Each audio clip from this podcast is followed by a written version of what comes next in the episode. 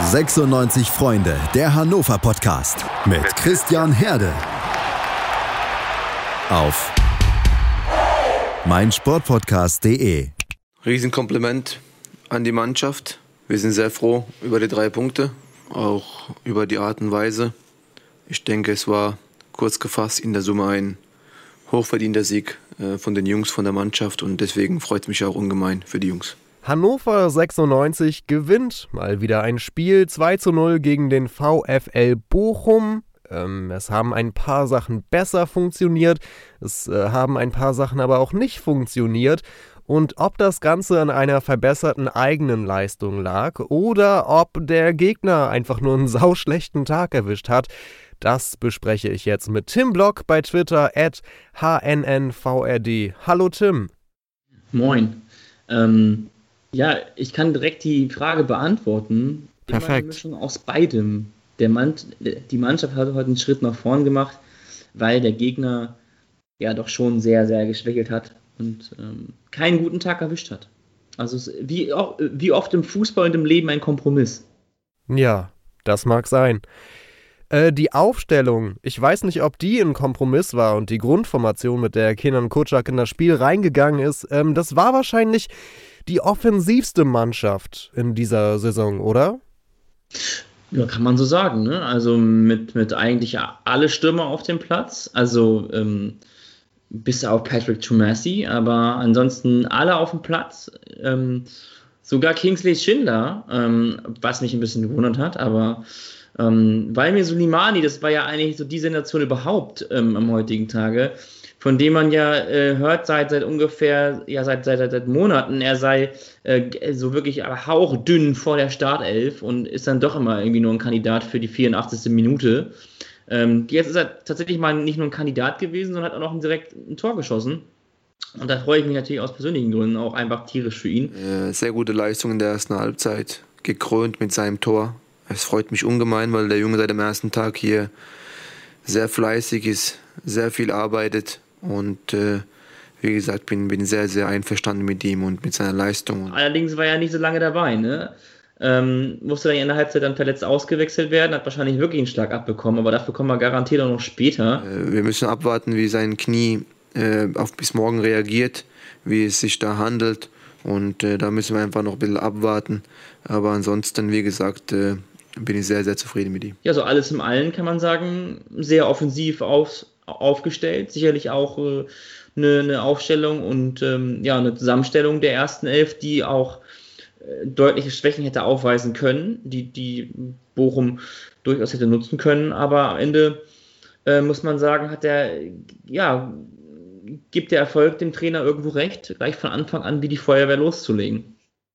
Und wie? In der zweiten Minute, das war dann äh, eine Kombination aus Weidand und Duksch und dem angesprochenen Valmir Soleimani. Und ähm, da, ich glaube, das Tor ist so ein bisschen aus einer Umstellung resultiert, nämlich aus der, dass Kotschak das Pressing im Gegensatz zum letzten Spiel ähm, wieder mal so äh, 10, 15 Meter, 10, 15 Meter weiter vorne angesetzt hat und sehr aggressiv in vorderster Linie wieder gepresst wurde. Zumindest von Beginn an. Ja, und natürlich halt auch ein bisschen, ähm, konnte auch äh, pressen, weil, weil der ja, den, den Jaka Biol auch sehr entlastet hat. Ne? Also mit Haguchi hat er auch einen sehr, sehr ballsicheren und passstarken Spieler ihm, ihm, ihm an die Seite gesetzt. Das ist ja das, was so ähm, gerade auch dem, dem, dem Dominik Kaiser in den letzten Wochen extremst abgegangen ist. Also auch die Zielstrebigkeit im Passspiel nach vorne. Und ähm, das gibt so einem jungen Spieler wie, ähm, wie Jaka Bijol dann auch Sicherheit. Und ähm, da jetzt so ein Genki auch kein Spieler ist, der, ähm, der, der Pressing komplett ablehnt, sondern eher auch jemand, der aktiv im Pressing sich, sich, sich, sich mit anbietet, ähm, war das in, insgesamt schon ähm, deutlich, deutlich offensiver, deutlich aggressiver im, im, im Gegenpressing. Ähm, aber was halt eben auch klar zu sagen ist, ähm, so wirklich wie eine Heimmannschaft, ähm, hast du eigentlich nicht agiert. Ne? Hast sehr viel wieder auf den Gegner dich eingestellt und ähm, aber das ist vielleicht auch so gerade so ein bisschen der Preis, den man zahlt, äh, wenn man ähm, die Ergebnisse ein, ein, einheimsen möchte. Ich bin schon mal sehr froh, dass es diesmal funktioniert hat, sich an den Gegner anzupassen und dass es nicht komplett in die Hose gegangen ist und dabei sämtliche spielerische Identität äh, nicht mehr zu sehen war. Das ist schon mal ein Fortschritt, finde ich. Ja, definitiv. Also es hat ja auch ein bisschen Spaß gemacht, das muss man ja auch sagen. Es war ja auch das, was wirklich abgegangen ist. Der, der, der Spaß dabei, der, ähm, da beim Fußballspielen zuzuschauen. Also auch wenn wir das Spiel gegen Hamburg zwar 1-0 gewonnen haben, muss ich sagen, war es trotzdem so, dass ich, dass ich deutlich, deutliche Qualen empfunden habe dabei, ähm, der Mannschaft dabei zuzuschauen, ähm, wie sie Fußball gespielt hat. Aber gut, ich meine, ähm, alles eine Frage des Prozesses. Ein Trainer, ich habe es auch gerade eben, wir haben kurz vorhin geschrieben, warum wir ein bisschen später anfangen heute. Ähm, das, was die Hörer natürlich nicht wissen, ich war eben gerade bei Vorwärts nach Weit und habe mich da schon ein bisschen, bisschen warm geredet. Ähm, das habe ich auch gesagt, so dem Trainer muss man auch eine Chance geben halt. Ne? Äh, er muss die Chance bekommen, sich kritisieren zu lassen und gleichermaßen aber auch ähm, dann wieder eine Mannschaft in die Spur zu bekommen. Also insofern ähm, alles gut und wir sind auch noch längst nicht da, dass wir uns wieder konsolidisiert haben. Ähm, oder konsolidiert, ich weiß, das, das Wort ist ja furchtbar anstrengend. Ich glaube, konsolidiert. Konsolid, genau, Dankeschön. ähm, ähm, da sind wir noch weit entfernt, aber wir sind auf einem guten Weg und wenn wir jetzt da weitermachen, äh, wo wir heute aufgehört haben, dann denke ich, ist gegen Jan Regensburg auch nicht gar nicht so viel ähm, zu beanstanden im Vorfeld. Kotschak hat es nochmal geschafft, die Kurve zu bekommen, bevor eine ernsthafte Trainerdiskussion aufkommen konnte. Ich glaube, auch dafür war das Spiel äh, ziemlich wichtig. Noch einmal ähm, kurz zur Aufstellung und wie man ins Spiel gegangen ist. Und das ist eine Sache, die ich mir ähm, von Anfang an, die, die ersten Minuten schon gedacht habe. Nämlich, dass natürlich bei 96 auch in diesem Spiel, bei diesem Sieg, äh, nicht jeder Spieler gut in Form war. Dass da einige Spieler auch abgefallen sind, einige Spieler viele Chancen vergeben haben, äh, nämlich beide unsere Stürmer und äh, das nicht alles perfekt lief, aber dass irgendwie äh, so eine Formation, so eine Mannschaft gefunden wurde, die diese Schwächen dann auch mal auffangen kann, weil als Team irgendwie was funktioniert hat, was vorher immer nicht funktioniert hat und dass man sich äh, ein, zwei schwache Spieler auch erlauben kann. Ja, die Jungs haben äh, die richtige Mentalität und die richtige Intensität zur Partie gefunden. Und äh, das, denke ich, war, war der ausschlaggebende Punkt. Sie haben als Truppe funktioniert. Das ist ja, glaube ich, irgendwie so auch ein bisschen die, Grund, die Grundlage für Mannschaftssport. Also, ja. dass man, ne, dass man, dass man, äh, dass man als, als, als Mannschaft auf dem Platz steht und, und zusammen gewinnt und zusammen verdient, das ist ja die, die, die, die Grundlage für alles, was im Mannschaftssport abläuft. Ähm, ich glaube, dass, ähm, dass eine Mannschaft wie, wie, wie wir, ähm, die durchaus im Kader, in der Kaderstruktur auch nach wie vor noch Schwächen hat und Schwachpunkte hat.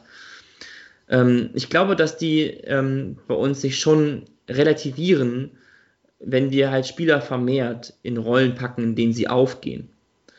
Ähm, ich meine, wir stellen ja nicht aus Versehen Marvin Duksch auf die 10, sondern oder, ähm, oder zufällig, sondern da hat man sich ja schon ein bisschen was dabei gedacht.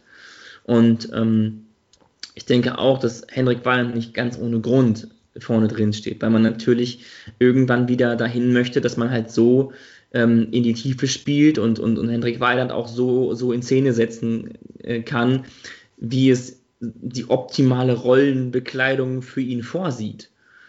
Ähm, ist ja kein Spielgestalter, ist ja kein, ne, ist, ist, ja, ist ja eigentlich ein Knipser. Und ähm, solange wir das halt nicht hinbekommen, ähm, ist er für mich kein Kandidat für die Startelf.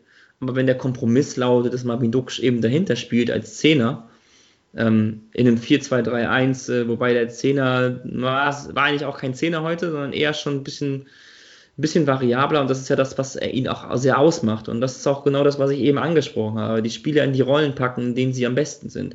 Wenn Duksch auf der weiteren Position hätte äh, rangemusst, das wäre für ihn bestimmt nicht so gut ausgegangen. Ja, furchtbar. Das ist wirklich auch einer, der braucht auch die Abwehrkette vor sich.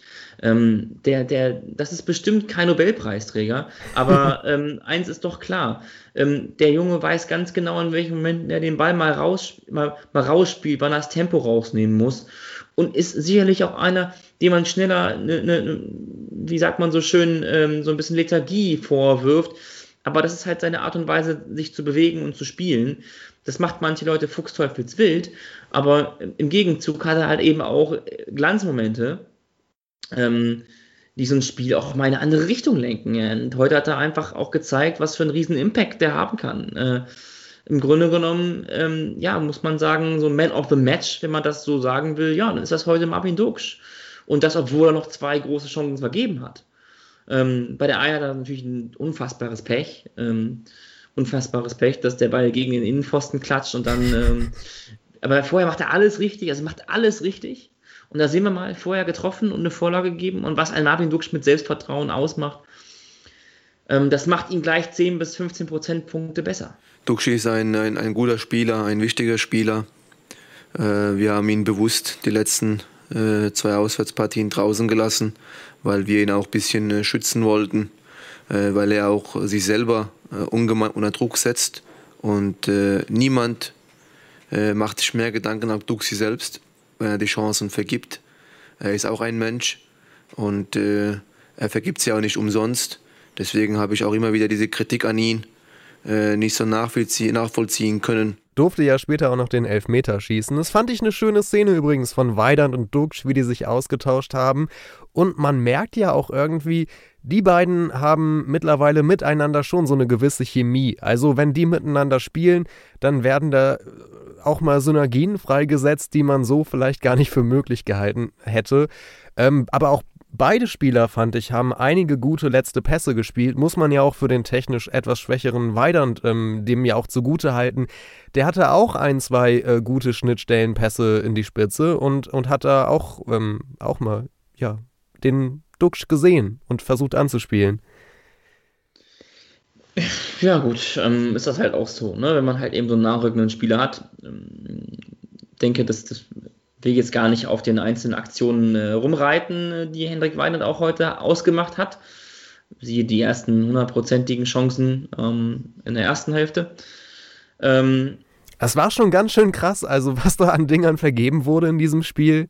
Will ich jetzt nicht wissen, wenn wir jetzt Doug schon weiter tauschen, was dann los gewesen wäre. Ei. Ähm, aber gut, das ist egal. Habe ich auch bei Vorwärts und Weiter drüber gesprochen. Doppelmoral, die äh, mich tierisch nervt.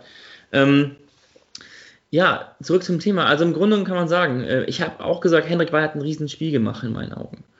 Und das sage ich nicht, weil ich das nicht ernst meine, sondern ich meine das schon ernst. Er hat ein gutes Spiel gemacht und auch ein, ein sehr, sehr gutes.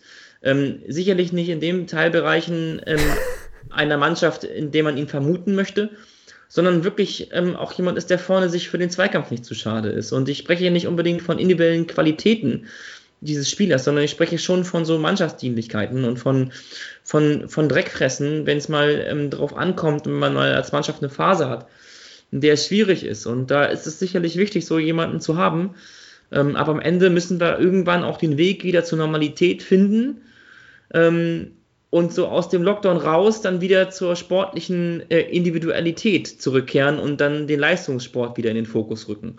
Jetzt gerade sind wir in einer Situation, in der man ähm, dann schon schauen muss, ähm, ob man Spieler wie Weidand ähm, vielleicht wirklich von Anfang an bringt, einfach weil sich an dem auch die Innenverteidiger, die Innenverteidiger der, der Mannschaft des Gegners kaputt reiben ähm, und der einfach unfassbar viel Laufbereitschaft mitbringt.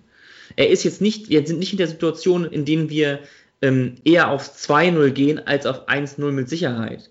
Wir sind in der Situation, in der wir sehr viel absichern zurzeit.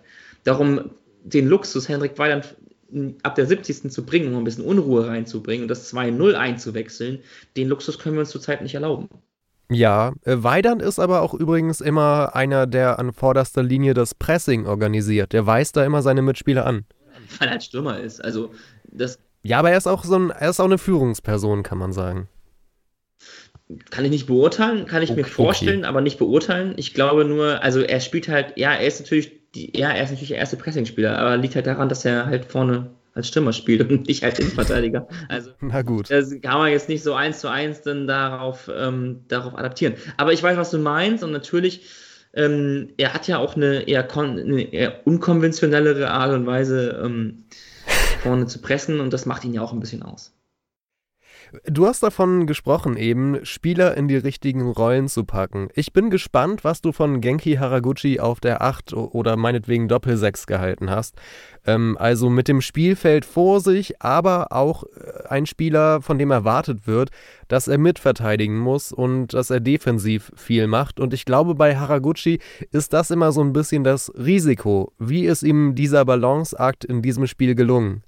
Ja, also so ein, so ein Sechser, ne, kann man schon sagen, es war eher schon so eine, eher schon eine Sechs, dass er heute gespielt hat, war ja auch oft sehr tief, ähm, aber ähm, diesen Spieler macht es einfach auch aus, ähm, offensiv Fußball zu spielen. Ähm, darum will ich mich da jetzt auch nicht so ganz festlegen. Es ist jetzt auch sehr kurz nach dem Spiel, das kommt auch nochmal damit dazu. Ähm, Sechser werden ja oft auch so ein bisschen daran gemessen, so wie das ein Ergebnis am Ende ausgeht, also genauso wie Innenverteidiger und Stürmer oder Torhüter und Stürmer.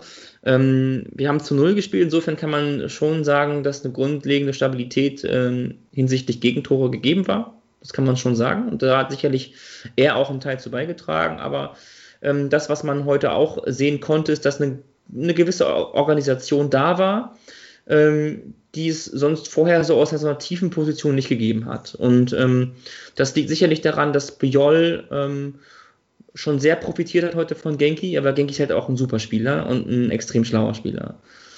Ähm, darum, ja, ähm, denke ich, hm, hat das schon sehr gut gemacht. Mal ein bisschen beobachten, wie das die nächsten, ob das die nächsten Wochen auch so sein wird. Ich würde, würde einen Zehner darauf setzen, dass, äh, dass, dass Dominik Kaiser wieder spielt am, am, am Freitag äh, in, in, in Regensburg. Ja. Ähm, würde einen Zehner darauf setzen. Ähm, aber ja, insgesamt kann man schon sagen, dass die, dass die, äh, dass die, ähm, dass die Rolle, die Genki heute eingenommen hat, schon zu ihm passt. Ne? Er ist ja auch jemand, der, der ähm, Tempo auch, auch, auch hat, kann also auch aus der Tiefe auch eben schnell wieder so ähm, beispielsweise ähm, erinnerst du dich an die an die Situation, die der Schiedsrichter für Vorteil entschied. Ja. So, das ist auch so etwas, den Ball hätten wir ähm, mit Dominik Kaiser nicht bekommen. Nee. Und das ist halt so eine Galligkeit, ähm, die er einfach hat, weil er, weil er, weil er halt auch offensiv ausgebildet wurde. Und das kommt einem dann schon zugute, wenn man gegen den Ball spielt. Also da kann man sich zumindest vorstellen, warum Kenan Kurczak im Sommer noch den Tolgay Arslan verpflichten wollte. Ähm, weil der ja ungefähr so ein Spieler ist, äh, der von da, da, wo Haraguchi von da aus ähm, agiert hat, von da agiert so einer halt auch. Und da hat er mal so ein bisschen die, die Tolgay Arslan-Rolle heute eingenommen. Ja, es, es macht, es ist witzig, dass du das sagst, weil genau das habe ich eben vor einer halben Stunde auch angesprochen, äh, bei Vorwärts nach weit, wie gesagt. Ich möchte oh, jetzt auch oh. nicht jetzt, äh, ständig hier Werbung machen für die, aber. Da fliegt meine Wanze auf, die ich in Tobis Raum installiert habe. Ich wollte es gerade sagen, äh, ähm, ich wollte sagen, ich glaube, ähm, die, die, die, die, die Stubenfliege hinten im Hintergrund warst du, gell? Ähm, äh, nein, also ja, es ist interessant. Es ergibt halt im Nachhinein schon Sinn, Spieler wie Arslan und Dosun, dass er die haben wollte unbedingt. Ja.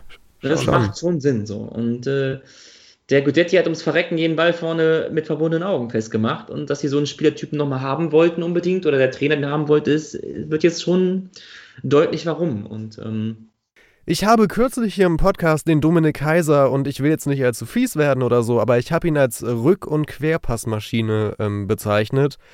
Und das war jetzt auch gegen Heidenheim eher so mein Eindruck wieder. Da ist wenig Inspiriertes mit bei gewesen.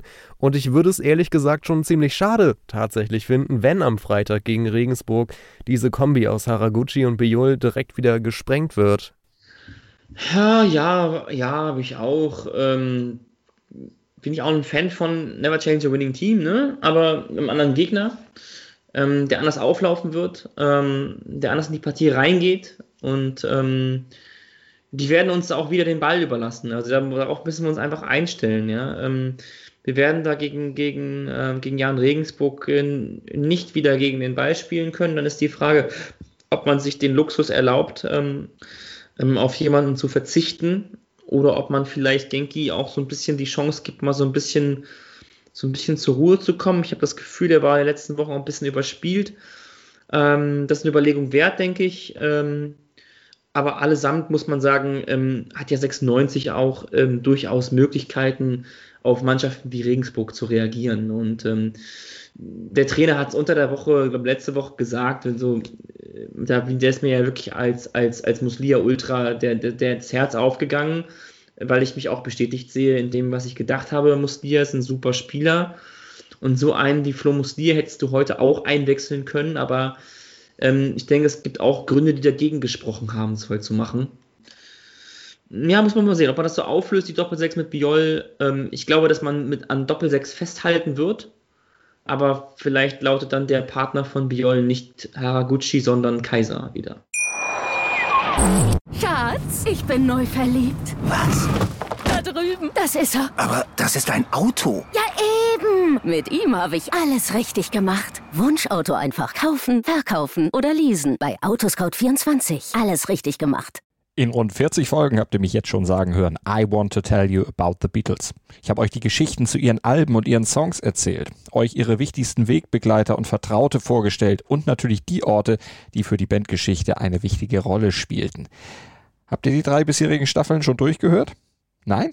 Na, worauf wartet ihr dann noch? Rein in den Podcatcher eurer Wahl und einfach mal losgehört. Und folgt gerne auch unserem Instagram-Kanal iwtty-Beatles Podcast. Wir haben jetzt schon einige Spieler mit positiven Worten bedacht. Gab es für dich auch jemanden, der so ein bisschen abgefallen ist, der da nicht mithalten konnte mit der Leistungssteigerung? Ja gut, also ich meine, sobald die halt den Messi einwechseln, äh, spielst du halt Unterzahl, ne? Und, ähm, ich, fand, ich fand das gar nicht so schlimm. Also gut, versuchen wir mal positiv zum, zu formulieren. Er hat äh, keine 90 Minuten gespielt. Ähm, das ist sehr gut. Äh, was macht ihn noch besonders gut? Es gibt ihn nur einmal. Ähm, oh. Und ja, ansonsten hat er heute ähm, wieder Situationen gehabt, in denen man sich ja eigentlich fast Sorgen um ihn macht. Weil, also entweder ist das ein extrem guter Betrüger und Hochstapler und der hat seinen Bruder hier zu uns geschickt und der sitzt zu Hause, lacht sich tot. Oder, und die deutlich wahrscheinliche Variante ist, er hat ein anderes Problem aktuell, also ein mentales Problem, weil der, der geht in die Zweikämpfe, der geht in die Aktion, als wäre das, und das sieht man, als wäre der nicht bei der Sache. Zu Messi, also ich muss wirklich sagen, das ist ein ähm, also Fehleinkauf. Also ich, ja. eigentlich, Jonatas war ein Fehleinkauf, ne? Da sind wir uns sehr, da sind wir uns sehr, sehr einig, gerade wenn man äh, Wert auf solche Dinge wie Preis-Leistungs-Verhältnis legt. So, genau. Also wenn man das, da darf ich gar nicht von anfangen, da wäre ich richtig wütend. Aber ähm, also Messi ist, ist schon, also das hat schon Unterhaltungswert, ne? Das muss ich aber ehrlich sagen. Man sieht hier und da, gerade in den letzten Spielen, so ein bisschen Potenzial angedeutet immer bei ihm. Also man sieht, wie es aussehen könnte, wenn er in guter Form wäre. Und äh, sehr, sehr langsam arbeitet er sich ja durchaus ran. Äh, es, äh, wie gesagt, geht nicht besonders schnell, aber leichte Fortschritte sind ja schon äh, zu erkennen. Du merkst, ich bin ein unverbesserlicher Optimist. Ähm, nee, gut ist es natürlich nicht, aber, aber langsam, ne? Ja, langsam, äh, genau. Ne? Ähm, ich weiß nicht, ob wir so viel Zeit haben, ähm, um den Rekordtransfer des Sommers noch so viel Zeit zu geben. Ähm, das ist aber nicht eine Frage, die ich nicht beantworten muss. Das muss der Cheftrainer verantworten. Ich glaube, ähm, ich, nein, mal, einigen wir uns mal drauf, dass wir ihm noch ein bisschen Zeit geben. Äh, mit dem kleinen Zusatz, ähm, dass wir uns das merken und dass wir uns am Ende der Saison nochmal genau über das Thema unterhalten werden. Ähm, ich glaube, dass wir vor allen Dingen deshalb heute, das ist eine steile These, deshalb gewonnen haben, weil wir nicht Situationen hatten im Spiel, in denen wir auf den letzten Pass von Frederick to Messi vertrauen mussten. Weil der kommt nicht. Hm. Also erinnerst du dich an das Zitat beste, also Riesenspiel? ja, ich habe es letzte Folge sogar, sogar im O-Ton gespielt, weil ich so beeindruckend fand. so. Ei, ähm, ich sag mal so, ei, ei, der Trainer hat nicht Unrecht. Die haben ein Riesenspiel gemacht. Nein, nochmal, zu einem Riesenspiel gehören auch noch einige Torchancen hinzu. Und ja, im letzten Spiel da hatten wir nur Weitschüsse. Nur Weitschüsse. Bis, bis, zum 16er oder kurz davor.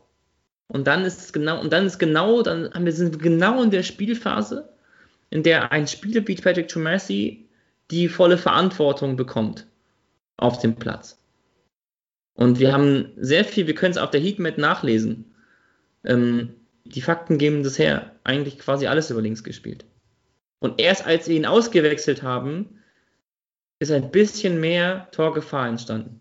Aber da war es schon zu spät. Aber das ist aktuell so das, was auch das Problem bei Patrick Messi ist, dass er die letzten Bälle nicht dahin bekommt, wo, er, wo sie hin müssen, dass ihm die Spritzigkeit fehlt.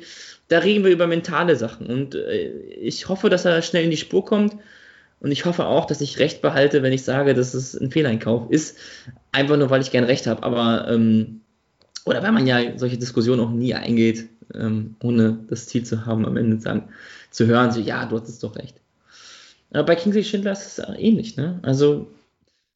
Ich fand, er hat kein gutes Spiel gemacht. Da war, da, also und, und ich tue mich halt schwer, gleich mal mit dieser Keule anzukommen, mit äh, Einsatz, Arsch aufreißen und so weiter. Aber es gab da wirklich zwei, drei Situationen, wo ich mir dachte, warum sprintet er jetzt nicht hinterher? Warum geht er nicht sofort in den Zweikampf aggressiv, sondern trabt da so hin?